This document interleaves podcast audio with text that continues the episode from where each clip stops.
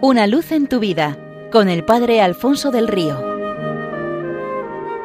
Un cordial saludo para todos los oyentes de Radio María desde el Seminario Diocesano de Getafe. Cuentan que alrededor de la estación principal de una ciudad se daba cita una gran multitud de náufragos humanos, los descartados de la sociedad, mendigos, inmigrantes sin techo, drogadictos, ladronzuelos de toda edad y color. A la legua se veía la tristeza y desesperanza en sus rostros.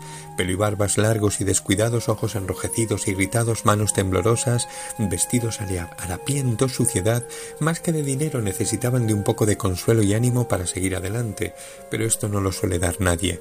Llamaba la atención particularmente entre todos uno que, si bien tenía el aspecto tan descuidado como el resto, por su actitud daba la impresión de tener una particular tabla de salvación, y es que cuando las cosas le iban mal, en momentos de soledad y angustia, nuestro joven mendigo sacaba de su bolsillo un pequeño trozo de papel sucio y arrugado, lo leía, después lo doblaba con cuidado y lo guardaba nuevamente en el bolsillo.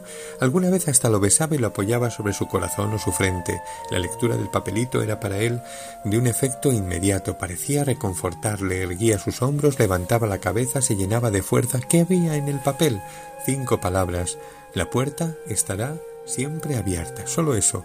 Se trataba de una nota que le había enviado hacía tiempo su padre. Significaba que desde el primer día le había perdonado todo cuanto había hecho, que era mucho y muy grave, y que desde siempre podría regresar a casa cuando quisiera.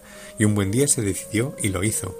Llegó de noche, encontró la puerta del jardín abierta, también la de la casa, entró sigiloso, subió las escaleras sin hacer ruido y se metió en su cuarto y en su cama. A la mañana siguiente junto a ésta estaba su padre esperando a que se despertara, y en silencio se abrazaron por largo tiempo.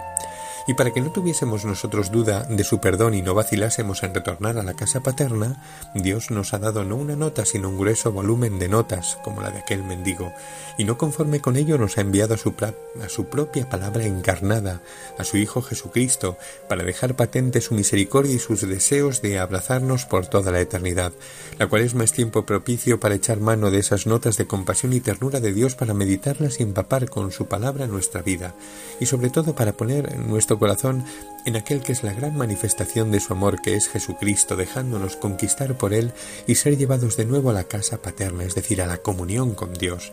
Cuentan también que en cierta ocasión un niño preguntó a su madre, Mamá, ¿tú crees en Dios? Claro que sí, cariño, respondió ésta, y el niño añadió, ¿y cómo es? La madre lo acercó hasta sí, lo abrazó fuertemente y le dijo, de esta manera.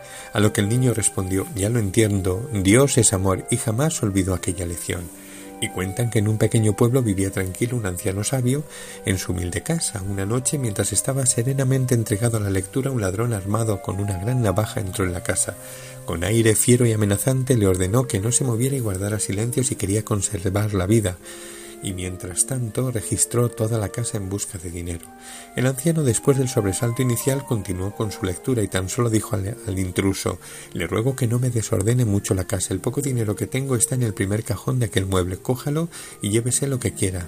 El ladrón cogió la pequeña cantidad de dinero que encontró y se encaprichó de una preciosa jarrita de jade que el sabio tenía como único recuerdo familiar. Al darse cuenta, el anciano le dijo Para mí ese jarroncito es muy importante, pero dado que veo que a usted le ha gustado, se lo puede llevar, se lo regalo. El ladrón vio que no había nada más que llevarse y cuando se disponía a salir el anciano le dijo sonriente Olvido una cosa, no me ha dicho todavía gracias. El ladrón sorprendido salió corriendo en medio de la noche. Días después los guardias reales llamaron a la puerta del sabio trayendo consigo aquel hombre fuertemente atado. Hemos cazado a este delincuente, le dijeron. Con un poco de ayuda ha confesado que el jarrón de jade que le hemos encontrado se lo robó a usted. Si esto es así, será condenado a cadena perpetua, como pide nuestra ley. Es verdad que era mío, pero este hombre no me lo ha robado, contestó el anciano. Hace unas noches vino por aquí, le di un poco de dinero y esa jarra, y como tenía tanta prisa no le dio tiempo para decirme gracias, y ustedes con este malentendido me lo han traído de nuevo para darle esa ocasión. Los guardias desconcertados desataron al ladrón. Este, profundamente conmovido, agradeció al anciano su misericordia y se hizo dos propósitos. Primero, no olvidar nunca la palabra gracias. Segundo, abandonar radicalmente la vida delictiva llevada hasta entonces. Con un vaso de jade y una sencilla palabra, el anciano le robó todo para Dios. Dejémonos también nosotros arrebatar todo por la misericordia divina. Volvamos al Señor de todo corazón, seamos de Cristo, solo de Cristo, completamente de Cristo y para siempre de Él. Santa y provechosa Cuaresma. Una luz en tu vida con el Padre Alfonso del Río.